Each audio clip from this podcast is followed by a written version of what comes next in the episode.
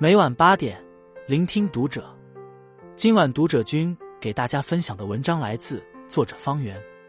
开学倒计时，摆烂式鸡娃引热议。教育最大的捷径是顺应孩子天性。其实，孩子一出生就有学习和爱的能力，所以教育过程中最重要的就是尊重孩子的天性。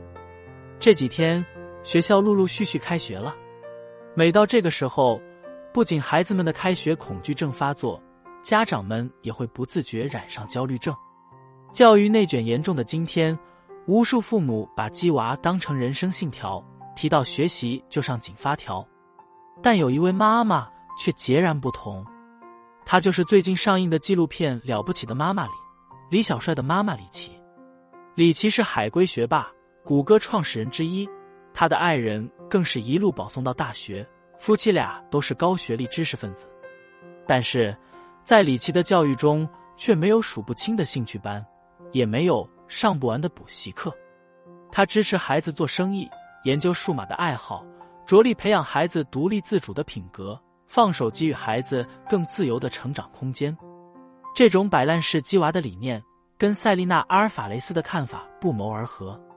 塞丽娜在《儿童自然法则》一书里提出了一个颠覆式观点：教育需要的不是创新制度，而是自然法则。只有遵循儿童自然法则，孩子才能释放灿烂的天性，绘制出与众不同的人生。首先，高分父母都懂得顺应孩子的天性。作为父母，我们最容易犯的错误是太关注怎么做，而忘记先了解是什么。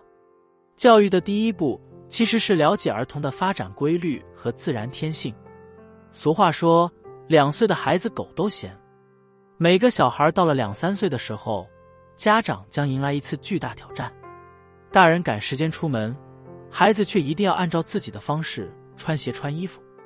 开始有莫名其妙的坚持，东西一定要排成直线，物品必须按照颜色分类等等。家长认为。孩子是无理取闹，殊不知孩子只是来到了秩序敏感期。这个时期的孩子开始构建自己的内心秩序，对事物的规律异常敏锐。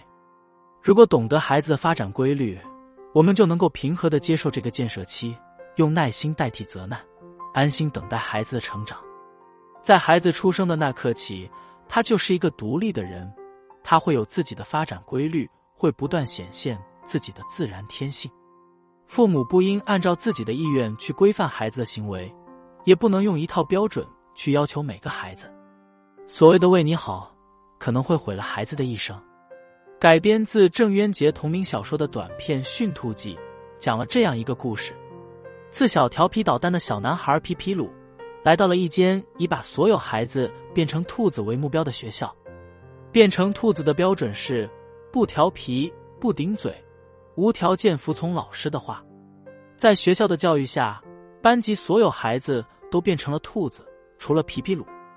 班主任十分着急，他想尽办法，不断给皮皮鲁施加压力，甚至还联合家长给皮皮鲁吃药，只为了让皮皮鲁早日变成兔子。故事的最后，皮皮鲁迫于压力，选择戴上了兔子头套。著名学者吴伯凡在一次论坛上提出。为什么我们的创新能力与美国和瑞典差距如此大？答案是，我们在打造工具，而他们是在培养人。有些父母像木匠，只按心意把孩子雕刻成自己喜欢的样子；而有些父母像园丁，尊重孩子的选择，助力孩子的健康成长。把个性十足的孩子培养成呆头呆脑的器具，是这世上最失败的教育。高分父母。都懂得顺应孩子的天性。其次，环境是孩子的第三位老师。意大利幼儿教育家洛丽斯·马拉古奇提出一个观点：在父母和老师中间，还存在着第三位老师，那就是环境。塞丽娜为了印证这个观点，在教育力量薄弱的地区设立了试点班。他没有占据大半教室的桌椅，没有固定的课程，更没有声嘶力竭的老师。一开始，嘈杂混乱的场面几乎天天上演。没想到一段时间之后，惊人的变化产生了。第一年，原本学习能力落后的孩子纷纷超过了平均线，变得自律、自信、有礼貌。第二年，孩子们各个学科的能力水平都远超同龄人，尤其是阅读和数学。第三年，几乎所有孩子都脱胎换骨，变得自觉主动、执行力高。对于教育来说，最关键的因素不是基因，而是环境。《窗边的小豆豆》一书里，主人公的经历也印证了这句话。小豆豆从小天马行空，好奇心旺盛。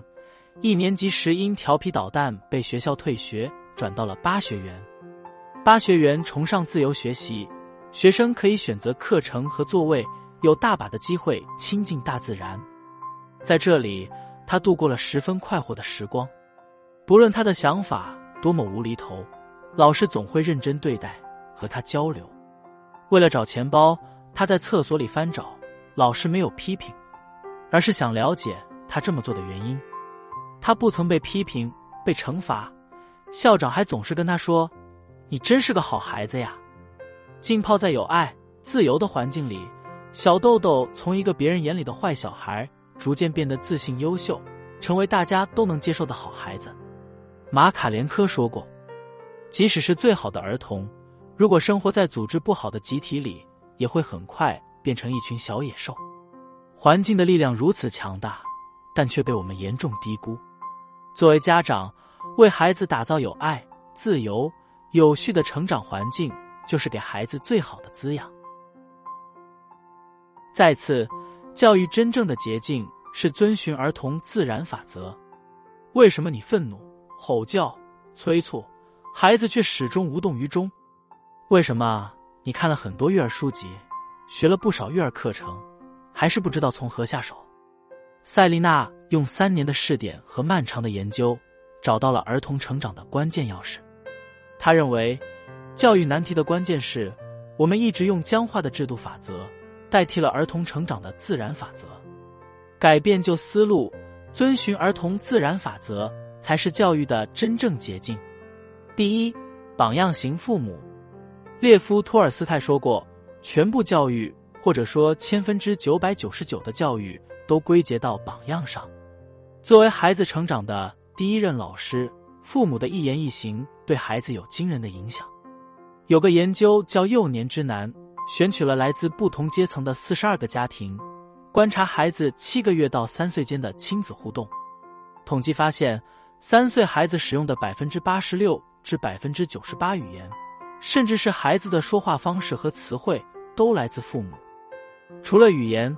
孩子的行为和人格的形成也和父母密切相关，所以想要孩子乐观开朗，家长也该积极向上；想要培养孩子的运动习惯，家长也要做到经常锻炼。父母就是孩子最好的人生说明书。第二，体验式学习，有个著名的迷宫小白鼠实验，一组小白鼠自己在迷宫里多次奔跑，碰壁之后找到出口。另一组小白鼠则被放在小推车上，直接一路送出迷宫。在把两组小白鼠放进迷宫时，自力更生的小白鼠们能快速找到出口，而另一组却慢得多。有句话说：“精力就像蜡烛，只能照亮举着它的人。”学习必须身体力行，只有在实践中遭受失败、改正错误、重新尝试，成功的果实才会真正属于自己。最好的学习是在体验中学习，在感悟中积累。第三，自由中成长。塞丽娜曾在书中做了这样一个比喻：开车时将档位挂到五档，但同时又拉了手刹，车子会轰轰的响着，却不能前进。一旦陷入按部就班的生活，失去自由活动的权利，大脑就会被拉上手刹。到那时，再多的努力也收效甚微。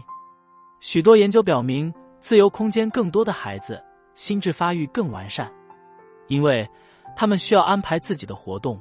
这一过程不仅锻炼了思考力，更提高了执行力。相反，一个从小没机会为自己做决定的孩子，长大之后便更无法决定自己的人生。作为父母，学会收起为你好的旗帜，试着放开禁锢孩子的双手，孩子或许能飞得更高更远。真正有效的教育从来不是控制，而是引导。第四，爱是终极秘诀。哈佛大学曾做过关于幸福感的研究，结果发现，一个人拥有的爱越多，就越健康快乐，也更容易成功。爱是一切成长的终极秘诀。为人父母，我们要爱孩子，更要用爱的方式教育孩子。孩子犯错时，少一点打骂责难，多一点耐心沟通；孩子淘气时，少一分批评教育，多一分换位思考。父母的爱是孩子的力量来源，是孩子一生的铠甲。从小被爱滋养长大的孩子，长大之后也能用爱穿越人生风雨。写在最后，鲁迅先生曾在《我们现在怎样做父亲》一文中写道：“觉醒的父母要用无我的爱教育孩子。第一，理解，倘不先行理解，一味蛮做，便大碍于孩子的发达。第二。”指导，长者须是指导者，协商者却不该是命令者。第三，解放，子女是即我非我的人，孩子应全部为自己所有，成为一个独立的人。教育不是管，也不是不管，而是守望。作为父母，我们需要的或许不是先进的教育方法，也不是详实的操作手册，而是充分了解孩子的发展规律和自然天性。遵守成长的自然法则，不侵扰孩子的成长，给予他们爱和自由，这便是教育的所有奥义。因为一切教育都是为了让孩子成为一个顶天立地的人。关注读者，与大家共勉。